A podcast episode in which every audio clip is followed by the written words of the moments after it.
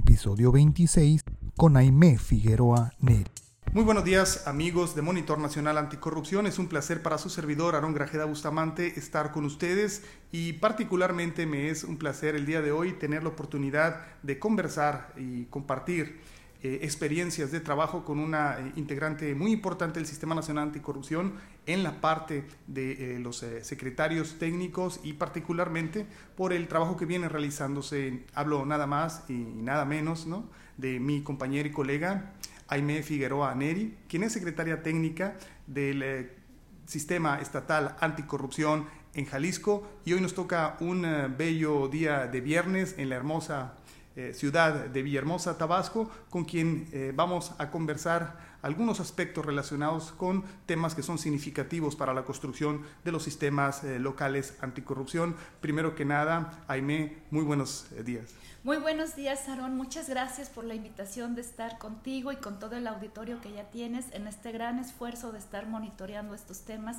y utilizando estas nuevas tecnologías que nos permiten compartir e intercambiar ideas y reflexionar sobre puntos en común muy importantes para todos en los temas de la lucha contra la corrupción. Bueno, pues primero que nada también te agradezco y quiero decirte que me traes muy buena suerte cada vez que nos encontramos.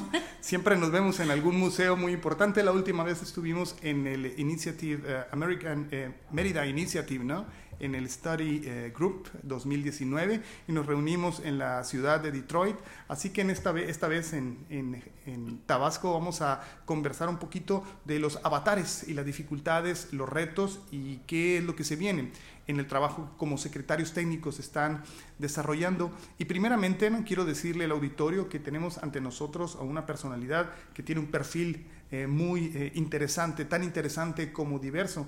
Eh, nuestra compañera y amiga Aime Figueroa ha sido académica durante mucho tiempo, ha colaborado también en estudios y proyectos de investigación relacionados con em, fiscalización, tiene varios libros publicados, ella es abogada de origen, formada en la Universidad de Guadalajara, en Jalisco, y posteriormente se titula adquiriendo el grado doctoral en la Universidad de Barcelona. Entonces, sin más preámbulo, quiero entrar con un eh, tema que es eh, significativo para lo que está sucediendo en el país y es dónde queda la dimensión eh, de género en el sistema nacional. Tenemos un sistema impulsado por sociedad civil y pareciera que ese tema queda de lado. ¿En dónde estamos, Aimeo? ¿Cómo entrar a reflexionar sobre el sistema nacional anticorrupción y el papel no solamente de la mujer, sino de género como, como conceptualización estructural en el sistema? Efectivamente, Aaron, como lo mencionas, pues es un tema muy importante. No quedó explícito en nuestra lucha anticorrupción en estos momentos que apenas está avanzando de la parte de la ley, de las reformas constitucionales que nacen en el 2015 y luego la ley que sale después, la armonización de otras leyes, se fueron como en vías paralelas con la agenda que se planteó y los compromisos que se adquirieron hasta 2016 en el marco de ONU Mujeres este asunto de por un planeta 50-50 para el, 2030, ¿no? Que ya sabemos, demos un paso para, eh, demos el paso para ir aguardando esta perspectiva y esta equidad de condiciones sobre todo.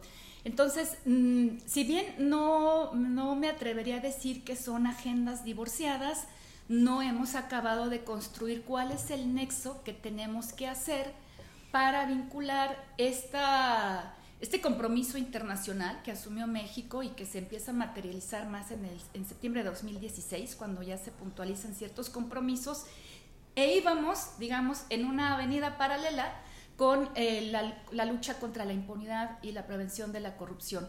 Creo que es un buen momento cuando nos estamos planteando ya la propuesta de política nacional anticorrupción, ya aprobada por la Comisión Ejecutiva, Ahí viene un tema transversal, viene un eje transversal sobre derechos humanos, que me parece que podrá ser un vínculo idóneo para poder trabajar la unión de estas dos grandes agendas que trae pues el planeta en sí mismo, ¿no? Todos los países que también se han sumado a la Convención Anticorrupción de la ONU, más este asunto de género, ¿no?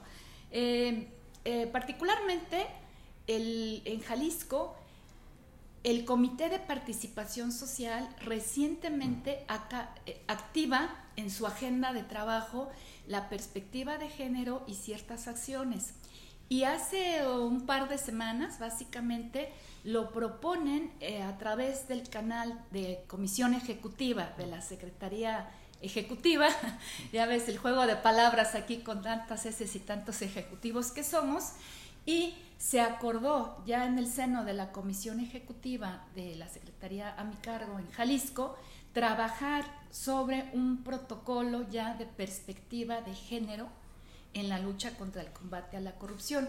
Una vez que lo trabajemos, lo vamos a proponer al comité coordinador del sistema para poder eh, hacer este puente tan necesario en estas dos agendas, como te digo pues muy importante, ¿no? Trabajar ya y más que nada abrir eh, líneas de trabajo en los sistemas locales respecto a la temática, porque efectivamente, o sea, yo creo que hay que aprovechar espacios como la política nacional anticorrupción para poner eh, estos ejes transversales que engarcen temáticas diversas en el género. Hay muchas eh, perspectivas, académicamente ha sido muy investigado la vinculación entre la academia ¿no? Y el estudio de género en el combate a la corrupción, se dice que esencialmente en un país eh, altamente patriarcal en donde la mujer es en muchos sentidos proveedora estructural, tanto del bienestar como de ingreso incluso y de trabajo en los hogares, que la corrupción pareciera que está atacando particularmente no solamente eh, a, la mujer en sí, sino los valores que la mujer promueve como la, la solidaridad, como la corresponsabilidad de lo que se está trabajando este, con familia en, en, los senos familiares. Entonces yo creo que el asunto de género es una agenda que va a dar para los próximos años de una manera significativa. Se ha hablado también y ha habido investigadores nacionales de la talla de Bonnie Yopalivka en... Eh, en eh, el Tecnológico de Monterrey, que se han dedicado a estudiar a la mujer, pero eh, evidentemente habría que insertar esos estudios al marco de funcionamiento del Sistema Nacional Anticorrupción. Tú eres secretaria técnica, es un reto que para todos es altamente complejo. Hablando de género y hablando del sistema nacional, hablando de los sistemas locales, ¿cómo va la paridad de género en lo que somos como secretarios técnicos nacionales y dónde está la mujer en este ejercicio? Eh, muy interesante las cosas que planteas. Si me permites, me voy a regresar al tema de los efectos. Los efectos de la corrupción efectivamente no son neutros. De ahí la importancia que eh, niñas y mujeres sean una población objetivo o un grupo vulnerable importante. ¿no? E insisto, esta transversalidad de derechos humanos va a ser la que nos va a permitir incorporar adecuadamente el tema en el marco de la propuesta y de las, gran, las 60 prioridades, digamos, que ya tenemos de propuestas para la política nacional anticorrupción. ¿no? Sí es muy importante esta vulnerabilidad porque la corrupción obstaculiza, como todos sabemos, el desarrollo, el desarrollo pleno y la incide en este tema de los derechos humanos fundamentales. Respecto al segundo tema de cómo vamos en la paridad, bueno, actualmente los datos que, tenemos aquí como sistema nacional es que hay 26 secretarios técnicos ya nombrados, de los cuales 8 somos mujeres. Es decir, estamos este, a menos de un tercio todavía eh, en este sentido. Y mm, ha habido, me parece, en algunos estados ya como alguna expresión muy puntual de acciones afirmativas en el sentido de, proponer medidas que incidan para que los comités de participación eh, ciudadana o social pues tengan una mayor eh, pertenencia a mujeres. En cuanto a las cabezas de los comités coordinadores, que son las instituciones que van a, que rigen a todo el sistema, bueno, ahí ya los nombramientos vienen de suyo desde hace unos años, en algunos casos, otros están recién renovados no hay propiamente una forma de, controlar como sistema, digamos, o como una acción sistémica, alguna acción afirmativa que permita decir, ah, bueno, pues habrá más mujeres. Eso se da por coyunturas y se da en, forma diferente. En la integración de secretarías eh, técnicas, por ejemplo, ¿se podrá trabajar en determinado momento en crear eh, lineamientos eh, bajo consenso, pongámoslo así, ¿no? de la Secretaría Ejecutiva para el establecimiento de la paridad de género al interior de las secretarías ejecutivas mismas. O, sea, ¿cómo, ¿cómo, avanzar un poco en lo pragmático, ¿no? en consolidación de una em, paridad de género que haga del funcionamiento del sistema anticorrupción pues una lucha que comparta lógicamente valores de la perspectiva de género. Creo que es muy amplia eh, el espacio que tenemos es muy amplio en las secretarías ejecutivas porque al estar naciendo y estar desarrollando esta normativa interna que tú estás, estas acciones prácticas, nos va a permitir una mayor oportunidad de poder echar a andar cosas que ya tenemos comprometidas como la norma mexicana en igualdad de en igualdad laboral y no discriminación.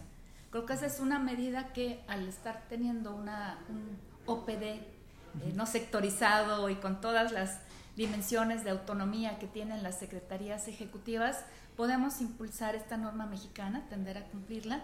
También hay un protocolo que está tratando de impulsarse desde el 2016, un protocolo único de prevención, atención y sanción sobre el acoso y hostigamiento sexual, ¿no? que puede darse particularmente en espacios de poder, ¿no? en espacios de tomas de decisiones. Eh, también hay una buena, quizá no en el corto plazo, pero si nos lo vamos proponiendo en una agenda de mediano plazo y sobre todo pues es un proyecto de largo aliento, ¿no? Este que queremos tener de por un planeta 50-50, pues tenemos un buen margen de tiempo para, para, actuar. Incorporar la perspectiva de género en programas presupuestarios, ¿verdad? Es, esto es algo muy importante, tú lo mencionabas eh, hace un momento, porque las mujeres madres de familias, eh, la, su vinculación con la economía familiar, ¿no? Con todas las cosas que hay, podremos ver que haya programas presupuestarios con este enfoque de género donde se privilegie un empoderamiento de tipo económico para que las mujeres puedan avanzar en estas responsabilidades, corresponsabilidades en algunos casos, pero madres de familia que son jefas de, de toda la familia o que son el soporte económico, pues tendríamos que darles otro tipo de, de, oportunidades, ¿no? Ha habido algunos intentos gubernamentales para el em, para emprendimiento empresarial por parte de las mujeres y este tipo de acciones ya más pragmáticas, como dices, ¿no? Donde ya pasemos de la teoría a la acción. Si tú misma, Aime, eres eh, madre de familia, estás dedicada también al, crecimiento de tu niño, y el punto es, en este sentido, te impone eh, retos eh, de tiempo, el trabajo en la secretaría, ¿notas alguna diferenciación o, te imprime ese entusiasmo quizá como madre, ¿no? En el proceso en el que está, ¿no? Dedicada, ¿no? también al cuidado de la familia, te impone este marcos de actuación, o sea, tienes un tiempo de 12 horas o tienes un tiempo de 24 horas para el trabajo de la Secretaría. ¿Cómo, cómo te sientes esa demanda? Es importante en este sentido solamente em, eh, analizar ¿no? que eh, hay, lógicamente, también tiempos administrativos que como madre imponen este, rutinas muy específicas. ¿no? Eh, tocas un punto medular. las historias individuales son un buen punto de partida para poder observar qué es lo que pasa, pero no pueden ser como un referente único. De ahí la necesidad de que tengamos más evidencia empírica.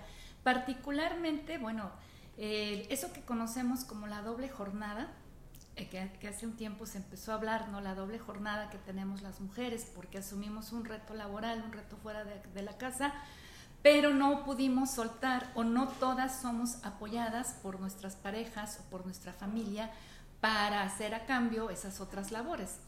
Pero entre las colegas, las colegas directivas especialmente, bueno, casi todas las colegas, pero con las que tenemos responsabilidades eh, en algunas instituciones de rango medio superior, hablamos del tercer turno ya. Es decir, hacemos una jornada laboral estándar muy, muy fuerte, ¿no? De 12 horas más o menos en promedio. Estamos siempre siendo multitask, ¿no? atendiendo en, los espacios que tenemos las llamadas de hijos, viendo muchas cosas. Y en la noche, cuando ya terminamos todo, a veces seguimos trabajando, ¿no? Yo tengo una colega en particular que usaba mucho eso, dice, a las 9 de la noche nos conectamos para el tercer turno. Sí, a las 9, porque traíamos ella y yo, una mujer, es, esa, ese proyecto, ¿no? Un proyecto internacional financiado con eh, pues, iniciativas de este tipo que vienen del extranjero, eh, los financiamientos, y pues teníamos que cumplir los plazos, ¿no? Y yo observo que todas tenemos el mismo problema y sí puedo dar constancia de que mm, personas, mujeres que tienen perfiles profesionales excelentes y que decidieron ser madres, además, están siendo limitadas por muchas cosas para poder acceder a ciertos puestos. Ha habido quien dice, en este momento no puedo trabajar porque voy a atender a, mi familia, voy a atender a mis hijos. Y entonces esta, esto de los protocolos que hablábamos y de lo que está ah, promoviendo ONU Mujeres tiene que ver con la posibilidad de la corresponsabilidad tanto en los permisos para cuidar a los hijos, el acceso a las guarderías, ¿no? Y que se garantice realmente este tema de las guarderías, el trabajo remoto, para que puedas cumplir ¿no? contra objetivos, acciones afirmativas diferenciadas para el caso de las madres, muy en particular, ¿no? Ser mujer ya es bastante arduo la, la, cuestión de llegar hacia ciertos niveles y luego ser mujer y ser madre además, pues te van siendo una carga, ¿no? Que, que vas teniendo y que tenemos que apoyar como política pública. Sí, en definitiva, yo creo que esos temas que barajas, ¿no? Uno por uno, sinceramente darían tema para conversaciones muy extensas. Eh, yo creo que eh, la sensibilidad, ¿no? La condición de vulnerabilidad de la que mencionas, ¿no? Las madres pues nos da evidentemente eh, metas para la Agenda 2030 de la ONU y bueno, hay que luchar por estas metas. también soy del convencimiento de que estas jornadas ya no doble, ¿no? sino triple eh, no hacen justicia evidentemente no al ejercicio tan importante que en lo económico y también en lo, en lo, en lo familiar pues eh, la mujer tiene para eh, contribuir y el Sistema Nacional Anticorrupción lógicamente tendría que abrir este, un capítulo especial y transversal como el que venimos señalando. Ahora bien, Aime, en esta conversación me gustaría como secretaria técnica también tocar un punto, me mencionas la corresponsabilidad y eso me trae mucho a la mente eh, las eh, permanentes discusiones que se dan sobre los grados de jerarquización en el marco del Sistema Nacional Anticorrupción de los sistemas locales, dónde se encuentra el secretario técnico, dónde se encuentran los comités de participación ciudadana. Y esa palabra de corresponsabilidad nos invita a pensar que estamos en una situación de igualdad. No estamos entendiendo que el secretario técnico y los comités de participación ciudadana, los comités de participación social, están en un eh, mismo frente ¿Qué ves como reto, como secretaria técnica, respecto a la relación que debe de tener con los miembros de los comités de participación ciudadana? ¿Por dónde caminar o cuál sería pues, la palabra clave en este sentido para poder entender nuestra posición en el mismo frente de batalla contra la corrupción? Eh, creo que la palabra clave es la co-creación. Del 2015 a la fecha que nace el Sistema Nacional Anticorrupción y la obligación de que los estados tengamos nuestros similares, hubo un, logro muy importante, que fue que los ciudadanos estuvieran presidiendo lo que ahora ya se nos hace como muy normal decir el comité coordinador.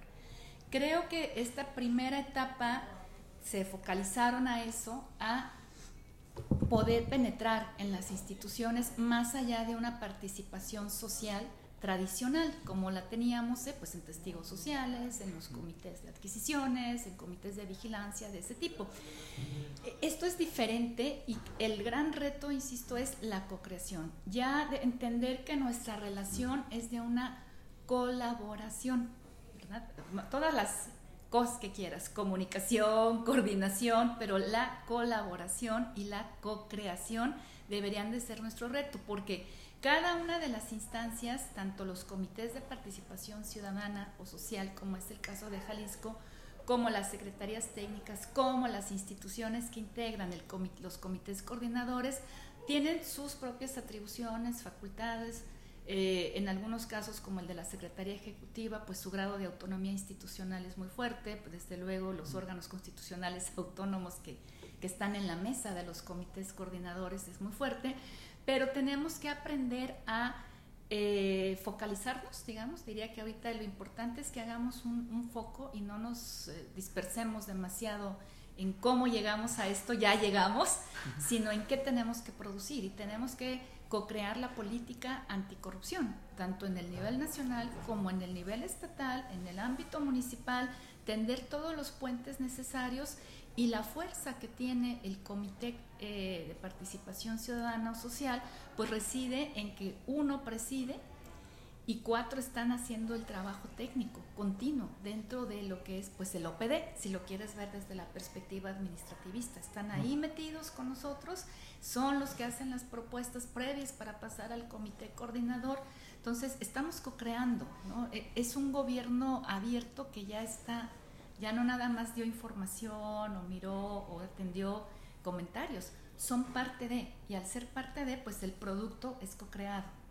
Sí, en este sentido, pues hay una, esa, volviendo con las co, hay una, esta, esta colaboración que debe ser, eh, pues eh, en este sentido, eh, constructiva ¿no? para los objetivos del sistema y en esta lógica también tratando de buscar la coordinación constructiva.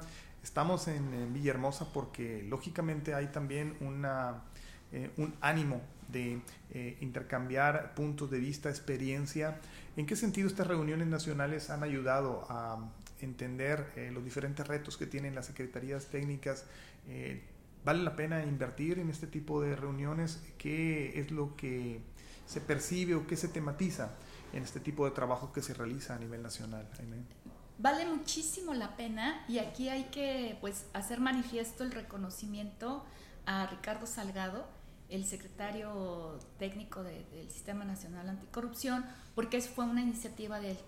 En esta iniciativa, pues nos sumamos rápidamente. En la primera reunión solo fuimos 13 secretarios técnicos que estábamos nombrados. Eh, ¿Por qué vale la pena invertir? Pues podemos pensar tantos medios telemáticos que tenemos, las videoconferencias, lo que estamos haciendo en este momento, la presencialidad eh, bien medida, bien, viéndola como una inversión y como un gasto, ayuda a una a mejorar las relaciones que hay y el entendimiento en un país tan grande y tan diverso, donde incluso no todos tienen las mismas posibilidades de acceso remoto.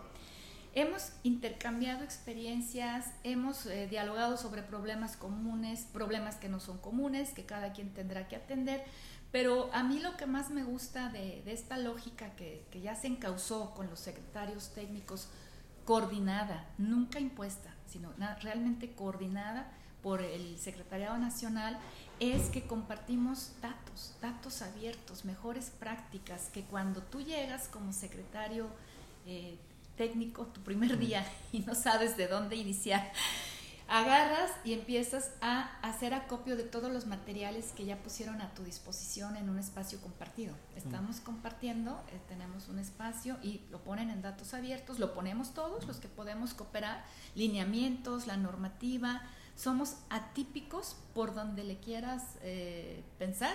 Hay una tipicidad de las secretarías ejecutivas porque no son organismos constitucionales autónomos, no son organismos públicos descentralizados tradicionales y, hacer los lineamientos, pensar cómo vas a, hacer las cosas, implica un gran grado de innovación, pero si tienes ya un referente y empiezas a ver cómo lo hicieron ellos, cómo lo hacen otros estados, pues vas más rápido.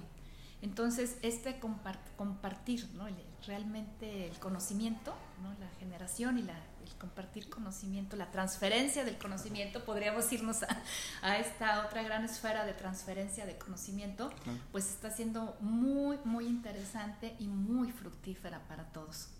Pues bien, no nos queda solamente sino agradecerte. Aime es para eh, Monitor Nacional Anticorrupción, quien forma parte de este equipo de trabajo. Un placer conversar contigo. Este, reconocemos en tu desempeño también un ejemplo ¿no? para muchos eh, de quienes queremos que este funcionamiento del sistema salga adelante, así que nos llena de orgullo tener la oportunidad de platicar contigo y esperemos próximamente estar este, en, nuevamente en Jalisco y conversar más a profundidad sobre esos temas y muchas gracias por tu apoyo. Muchas gracias, al contrario, un placer haber estado contigo conversando esto. Muchas gracias y a todos quienes nos siguen en Monitor Nacional Anticorrupción, esperen próximamente el próximo episodio. Muchas gracias. Esto fue Monitor Anticorrupción México, espacio de vinculación entre organizaciones de la sociedad civil y comités de participación ciudadana, dedicado a fortalecer la lucha contra la corrupción. Visítanos en www.monitoranticorrupción.org y también en nuestras redes sociales, Facebook e Instagram. Hasta pronto.